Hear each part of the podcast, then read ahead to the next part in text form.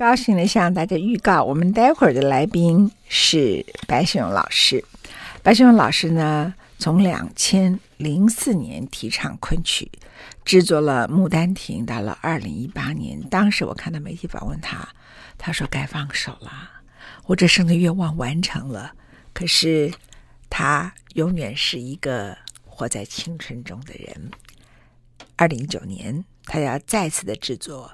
白先勇经典昆曲的新版，这次《牡丹亭》告一段落。他演出的主题叫做“色胆包天”。他找了三出戏，第一个叫《白罗衫》，第二个叫《潘金莲》，第三个是《玉簪记》。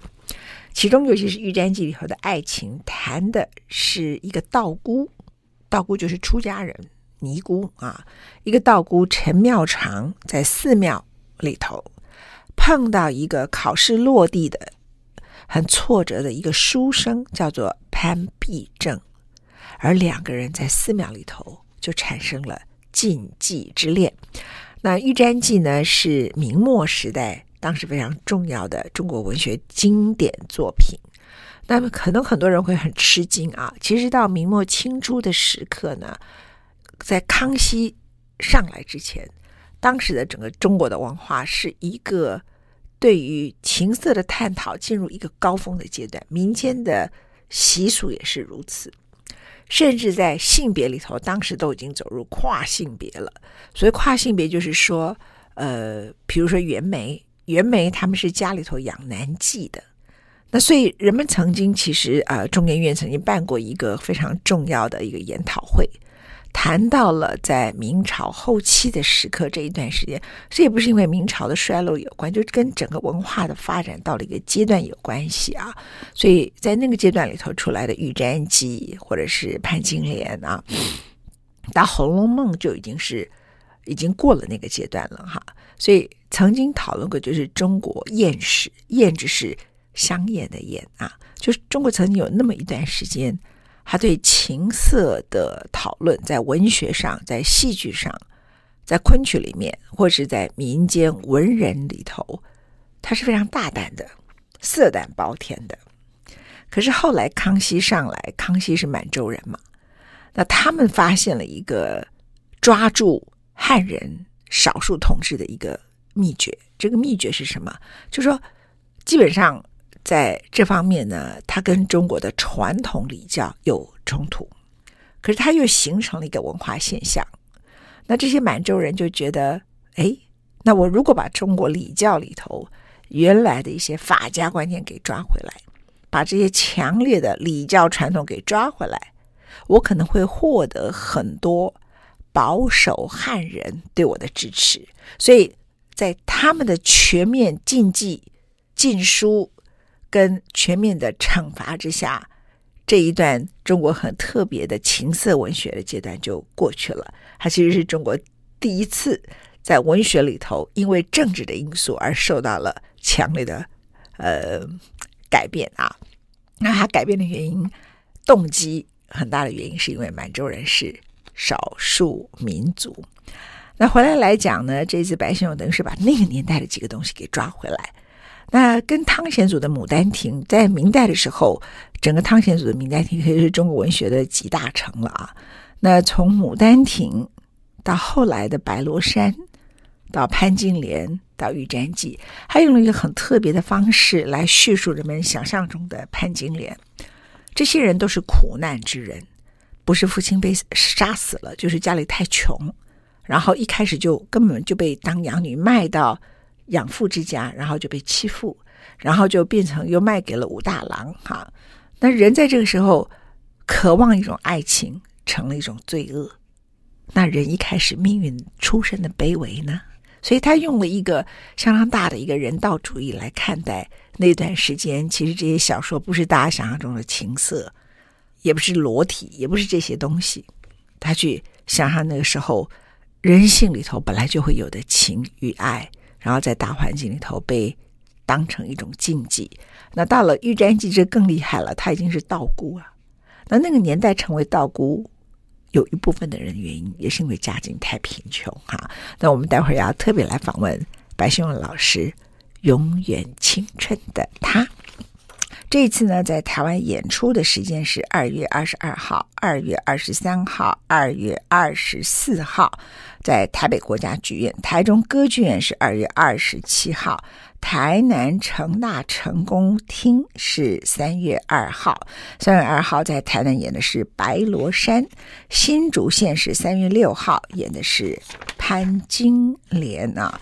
哎，然后呢，怎么没有去高雄？应该到高雄去啊。到高雄去的话，哈哈，那最适合演《玉簪记》，去佛光山演好了，哈哈。那另外一个就是潘金莲，OK，好。那待会儿来跟白雪荣老师说好了啊。I like 103, I like radio。欢迎你来到我们的节目上。刚才呢，我们已经跟所有的听众朋友预告，我们今天要访问的是白雪荣白老师。呃，我可能。在过去的文化史里头，这倒不是当你的面了啊。我最喜欢的小说家，我最尊敬的文化人，我觉得我最佩服的，就是一生如此的真诚。然后过去的创作，到后来你呃，不管是回头来写你的父亲。或者是你去复兴昆曲，然后自己那么认真的带着所有的年轻人，然后希望能够把一些传统的最好的文化给发扬下来，走到今天还欲罢不能，还继续再搞下去。这个我觉得这样的一个人太。丰富太了不起了，白老师，既崇拜你，很羡慕你的一生。这样，文倩很很高兴再上你的节目。呃，你刚刚讲那个，我做这些事情，我后来回回头啊，回头看，我觉得好像是天命。我有些以前不知道的做，好像很小的时候就看了看了梅兰芳的一段昆曲，没想到看过，因为他看过他的《牡丹亭》。而赢得我这一生跟牡丹亭的结缘，你中了邪，你中了邪，中了邪，中了邪，中了邪，中了邪，中了邪，没错，因为它太美了。这，当当时你看梅兰芳的时候，您几岁啊？我那时候九岁多，快十岁。九岁说快十岁啊！梅兰芳，你没有想到他那一出戏，从此对中国的戏曲影响这么深，这样。嗯，就是我想，有时候啊，不能低估小孩子那双眼睛。不能低估小孩子那双，你要那小孩子要像白雪荣老师这样啊。那这次您的演出是从二月二十二号、二十三、二十四号，对不对？哈，在台北的国家剧院嘛，对不对？好，那我刚才已经帮您念过一遍了，因为我知道你们现在，呃，这一出是你连续三出戏，嗯，白罗山、潘金莲、嗯，玉簪记，哈，那个别。在很多地方，有的演出是白罗山，有的演出是潘金莲哈。那有的是三出戏都演，在台北是三出戏都有，所以台北运气最好，这样好。我要替你问一个问题：为什么你没去高雄演呢？呃，因为因为那个高高雄那边，呃，我们那个场地，呃，开特开始去定不定位五营嘛啊，他们这个这个时间错不过来，嗯啊，我们刚好你要他来了。就就是那几天，就是那几天、嗯、啊，所以他们来了就是那么几天，所以高要不然高雄演潘金莲最适合。我告诉你，我想到一个地点，嗯，会不会被杀？我们可不可以去佛光山演《玉簪记》？那太。那有点有点捣蛋了，搞不好幸运大师说 他可这没有什么不可以，因为他是一个最特别的、充满了智慧的人。那个幸幸运大师是非常，他这这个心胸非常宽广的一个，而他他的宗教他是人间佛教，我觉得这这个很要紧，贴近人的，对，贴近人情人性的这么一个，不是说好像一个说教你要你完全不是。不是的。是不是的？我有我我有这个感觉，我跟大师那个没错没错啊。嗯，所以我刚才就跟您有一个想法，就是请命。第一个到高雄去，第二个在全世界轰动是，如果佛光山可以，星云大师点头，而且只有他才可能拍板这件事，全世界没有一个佛门住持敢做 这件事。我我我其他地方可能难，都难。就是星云大师 如果同意的话，你玉簪继续演，这个都是好的，拼了老命半夜都要去到演出，这个才特别。在佛门里头演玉簪。同情人性的一些情况，对不对？是是是。好，我们先进到广告，待会儿回到现场继续访问白先勇老师。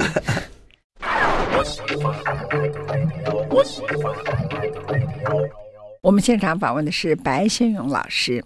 白先勇老师在两千零四年的时候，吸收了苏州的昆剧院，开始制作青春版《牡丹亭》。他当时都不知道自己能不能成功，因为他是一个这么了不起的戏曲，但是他也断更了那么久，能不能成功？结果他成功了。在去年二零一八年，我看你在香港接受访问，嗯，你说：“哎呀，我也到这个年龄了，告一个段落，我可以放手了。”我以为你要休息，结果你现在又搞出了昆曲新版，又有经典昆曲新版。我说新版是什么？又换了一出戏，而且一来就三出：《白罗衫》、《潘金莲》、《玉簪记》。哈，那我想你一定有你的道理，因为你把你一定是从文学出发。然后再从昆曲里头去挑选这几个作品，重新的诠释。嗯、那我先问你了，去年以为要放手，怎么又来了呢？又开始做总制作人了？我我讲的放手的有一个原因，等一下我再跟您比较深入讨论一下。那么我们现在又除了这个青春《牡丹亭》以外啊，又是又延续下去，做了一个校园版《牡丹亭》。嗯嗯，是北京十六个大学的学生合起来组成一个团。呃，演演了的一天版的这个《牡丹亭》，所以你在北大一百周年演的是哪一个？是校园 牡丹亭校园版，对，校园版，校园版《牡丹亭》啊，在在在在那里是非常成功。嗯，十六个十六个大学，北京十六个大学学生凑起来的。嗯嗯，所以我就看到那个时候，我就觉得那个时候我觉得，哎呀，已经到了，你看。从青春牡丹亭传下来到了到了校园版牡丹亭，我觉得好像我已经做完了这个事情了。哎，然后您又怎么被青你的青春一去再复返了，又再回来你的新的。经典昆曲新版哈，那这几个昆曲新版过去有人演过吗？这三个演过的，他们这三个戏都都都演过的。可是我们我说叫新版，我觉得完全是从不同的眼光、不同的视角、不同的那个来来看这三出戏啊。我我觉得是这样子，我觉得那我们的很多经那个经典的戏很多观众，那么我觉得很要紧，就是现代人。二十一世纪的人看了以后，到底看出什么意义来？嗯，从现在对于现代的人，这几出戏还有什么意义？我觉我觉得这这个很要紧。所以我们我们在剧本的改编这方面，呃，这个其他的设计啊什么的，都是朝这个方向，能够希望二十一世纪的观众看了会也会感动。嗯嗯。您这次我看到您还是找了董娘孜啊，嗯、那西松是白描佛像啊。嗯、我们先从《玉簪记》讲，因为这个最颠覆了。而且我我告诉你啊，他们佛光山的人听我们中广节目，所以我现在对他们呼唤，请他们告诉这个幸运大师这样子啊。这个《玉簪记》啊，它是高廉所撰的啊。那一般人对他的，其实一般人对《玉簪记》没有像对。《牡丹亭》啊，《红楼梦》啊，或是潘金莲这么熟悉啊？那他谈的全本本来是三十三出，他谈的就是一个女贞观，就是就是女道姑了啊，叫陈妙常，然后一个想要进京考试的落地生叫做潘必正，他们的庙里头，他们没有真正的任何的肌肤之情。可是那个情爱，而且我看了这个故事特别美啊！但是我想很多人应该去找一下他原来的经典作品啊。嗯嗯嗯、他不小心发现了这个妙姑，嗯，其实这个道姑是爱上了他，他自己也动了情，可是最后还是要去京城考试，所以男人很无情啊。然后呢，这个道姑自己等等于是背叛他自己的宗教里头给他的一些要求。如此的跨越这个界限，嗯，但是他还是追求他世俗去考进京考试，所以你看男人多无情。我刚讲这句话，但是最后两个人的海誓山盟，他是在江上啊，那又在水，嗯，才有海誓山盟。然后那个江，就是包括董阳子老师说，他写出来的“江”这个字，嗯，他必须是波动性的，必须是意象性的，写不而不是写书法了，他必须是真的是象形文字这样啊。然后呢？心情，人的心情的波涛汹涌，从此的分离。嗯，山盟海誓基本上是一个想象，是一种感情，可是实质上呢，是从此的分离。是，然后他就追追追追追追，后来就是叫了一小船，就追上了这个姓潘的小生，然后跳上了船上，两个人什么都没有做，就互换了一个信物啊，那就有一个玉簪嘛，好，这玉簪记故事大致是这样。可是这里头的文学细节描述他们的。不管是您那个感觉里头，它很像一个我们现在在讲，就是说它充满了 concept，就充满了概念，对不对？它的僵势就是跟他情感的波涛汹涌，他的痛苦，他的爱，他的分离，然后跟那个河水的波动这样子，然后加上海誓山盟，这是听起来是一个。非常美的一个文学作品，为什么我们的人大多数的人从小学开始到长大都没有机会念好？好可惜哦，这样。我我想，我想这个这个戏，我我我们选这个戏啊，有一个原因是这样子。这个戏呢，它虽然是开头的明朝这个高廉做的嘛，是昆曲，可是呢，这个已经其他好多剧种，像京戏啊、川剧啊，还有这个绍兴戏啊啊，都。都有都有这个玉簪记的，嗯，都有他们的这个玉簪，有些是一折子啊，有些是全本的。那么演来演去呢，就因为这昆曲是雅部，这个其他的叫做花布比较比较贴近贴近一般市民的啊，那这这那就比较熟的。那么我因为昆曲是雅部，所以我的把这个戏已经演熟掉了。嗯，演的非常非常，就是这样道过书生两个对那个感情的提升，嗯，啊，这这变成这两个偷情这样，就这么完了啊！我觉得那个背后还有好高的东西在上面，嗯啊，那么没有没有什么，所以我们把这个我我选这个，把它回归雅布，嗯啊，就是回归雅布的那个，我们怎么？我想这个在在这个整个美学创作上，这个上下了功夫。所以，我们在这这一个，我认为，虽然我做了《牡丹亭》，那那个那个也很那个舞美什么也很成功啊，也很漂亮。可是，我觉得我们我们觉得是因为我们用了董阳之的字，他他的字啊，书法，稀松的佛画，他的观音啊，还还有那这我们还用了古琴，嗯，是吧啊？那么这这个这个整个还加上昆曲，所以中国最古老的。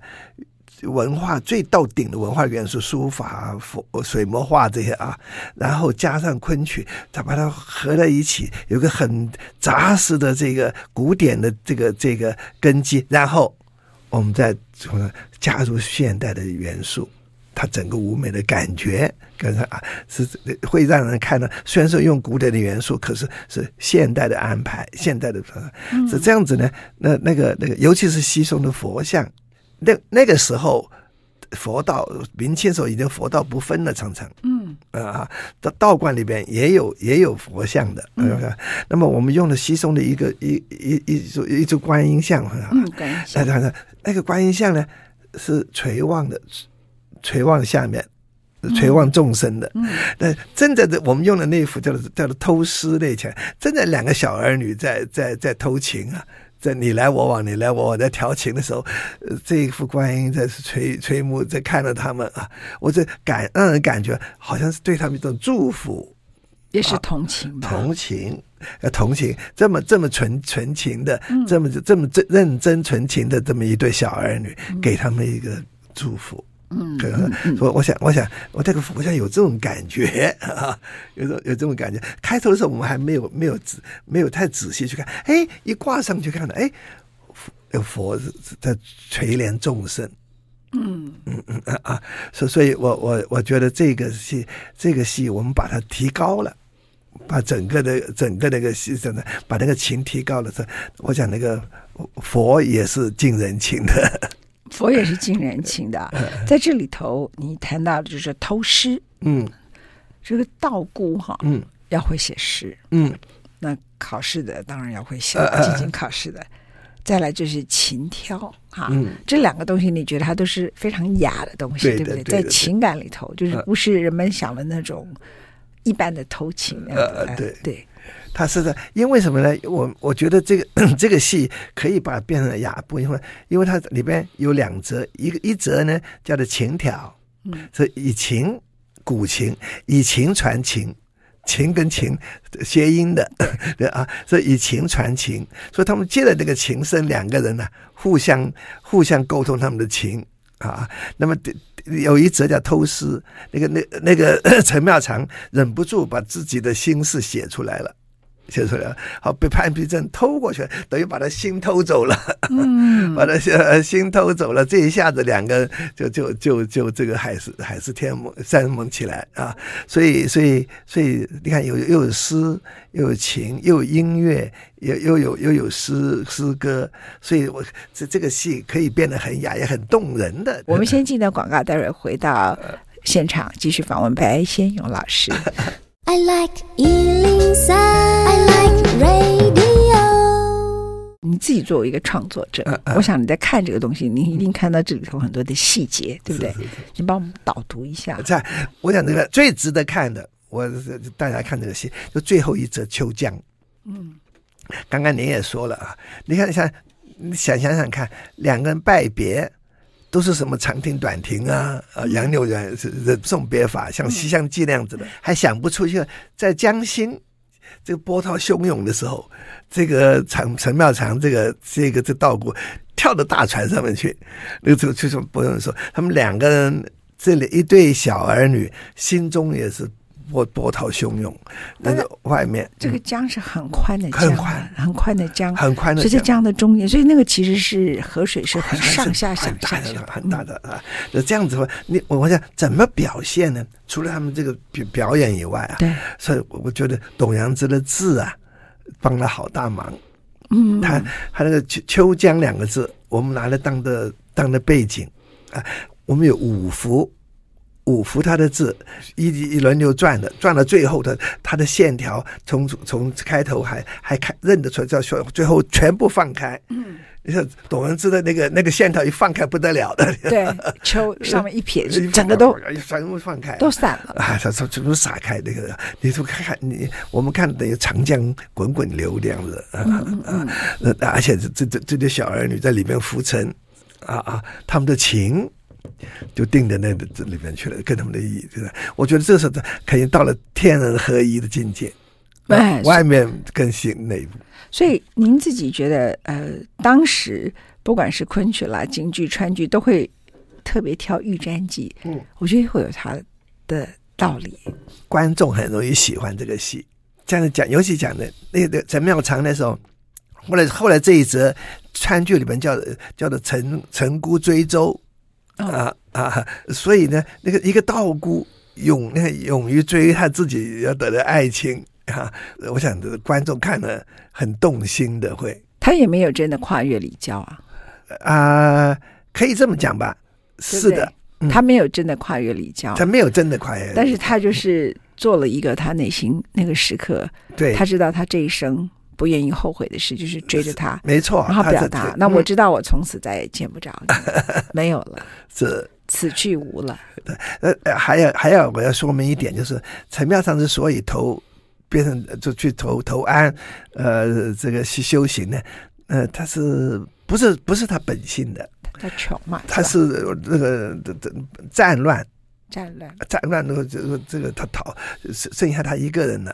家里不知道哪去了，分开，嗯、所以他没法子投投安，投到这个到道谷庵，安里头。他其实是一个千金小姐，嗯、而且诗书里他都很都都通的，嗯，嗯所以他也不是也不是他情愿要要去，对不对？所以他他在里边，他的他那个天生而来的情啊啊，碰了攀比症正好一处呃而发，嗯，也很自然。这中国版的魂断蓝桥，好像对，中国版的魂断魂断蓝桥啊。那您这次作为一个总制作人，我看到了一个你找了呃一个，你就希望有一个版本，然后从那个版本去改变。嗯，其中有一个是华文怡演的版本，对不对？这是本来是华文怡演的，华文怡跟跟苑美缇，这是他们两个人，两个人他们叫捏戏啊，因为他们两个人都是很厉害的啊，所以他们身段呢、啊。都是都是都他们自己自己编出来的，没有啊，是非常。我看过他们那个版本，在上海。他他有一次在台湾来台湾演出，好像一样。然后那次我们就听到了，就是大家就是讲的，就假如说要看一下华文怡的演出啊，就一代大师。然后我就坐在那个位置上啊，嗯，就被林百里从我走过去把我头打了一下。啊，他说：“你看。”那个台上的女的，她终于终于你看到一个女的胜过你了吧？人家那个一大把年龄，那时候我还年轻，四十几岁的时候，人家一大把年龄，娇媚无比啊，把你们都打败了，这样。李百里，李百里是他的大迷，这样子。因为他们这就是我们的祖师爷赏饭吃，他们那种大师级的，啊，他一上了台，他这就光芒就起来了。对，所以他这个东西很奇怪的，很奇怪，是演员的特质。他要成为大师，他那那他要要镇台，有镇台的那种本事。嗯，一出来就把下面镇镇住。嗯，我们今天比较。着重于谈《玉贞记》，然后呢，明天我们还要请白先勇老师给我们二讲来谈另外两出戏《白罗衫》跟《潘金莲》呢。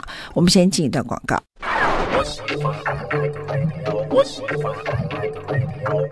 在我们现场的贵宾是白先勇老师。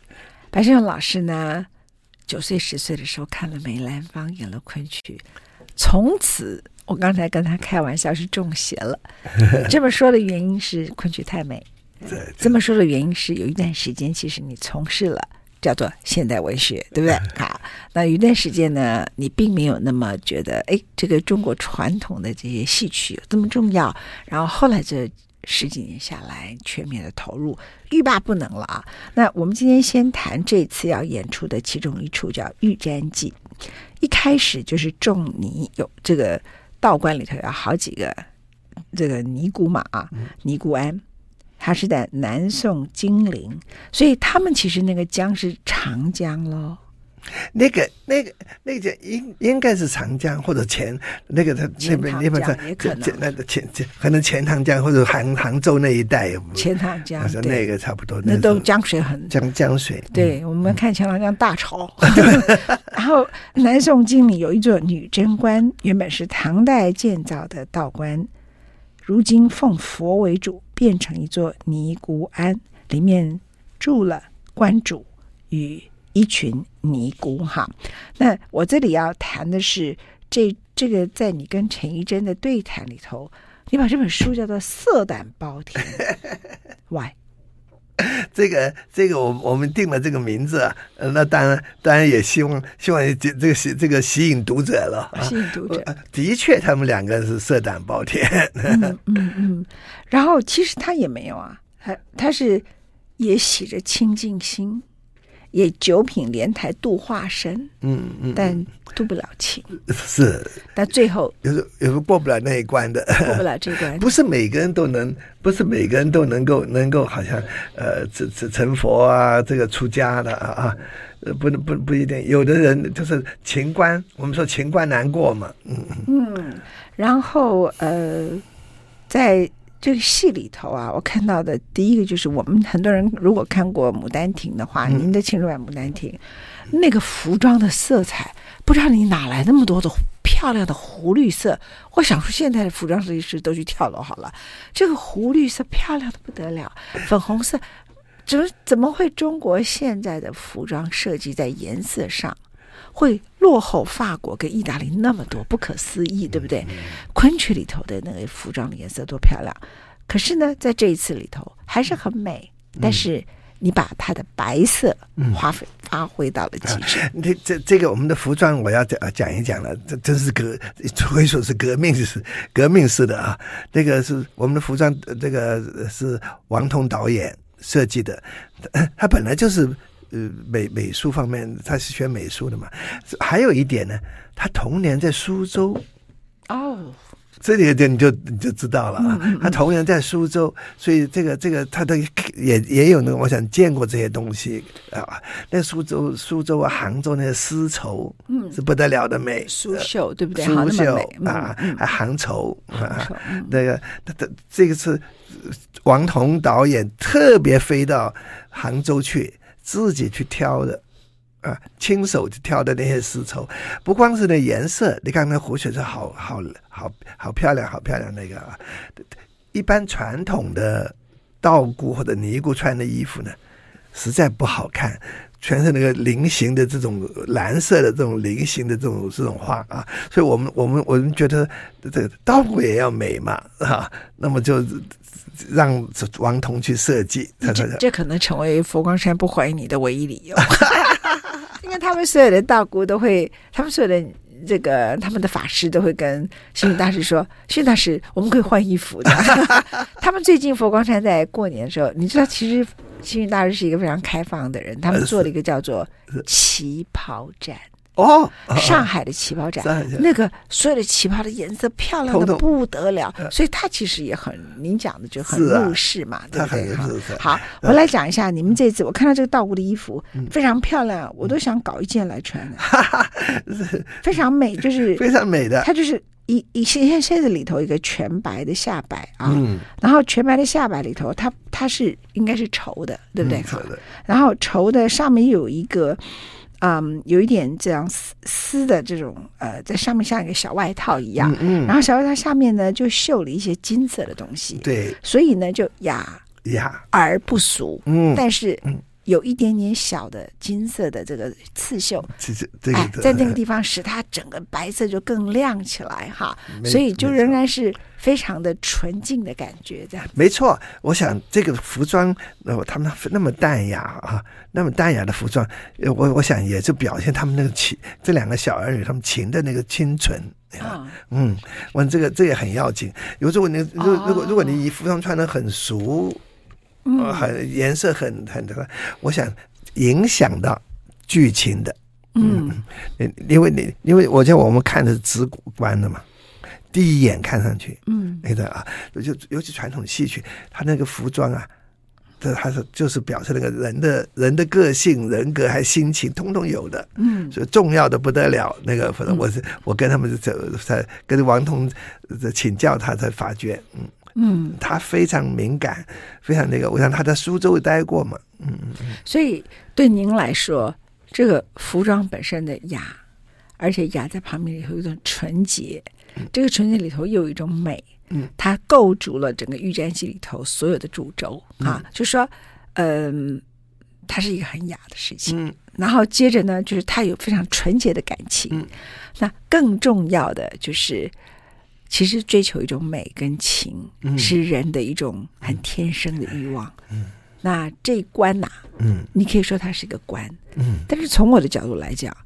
他没犯法，因为他也没有犯，他就是我超越了这个事情，但是我的行为举止，我就跳到江里头的中心，嗯，跟他一个海誓山盟，但也永久分离。哎呀，我最后还是回到了我的道观呐，对不对？对，所以他最后最后最后那个有一个一个剧情的秋江呢，就是那潘必正问跟陈班长说：“那你跟我一起走吧。”那个陈班长说：“他来，我来这里不是不想不是跟你私奔的，他我要跟你来这里，就我们两个取得信物，这我们的我们的这段情是天长地久的。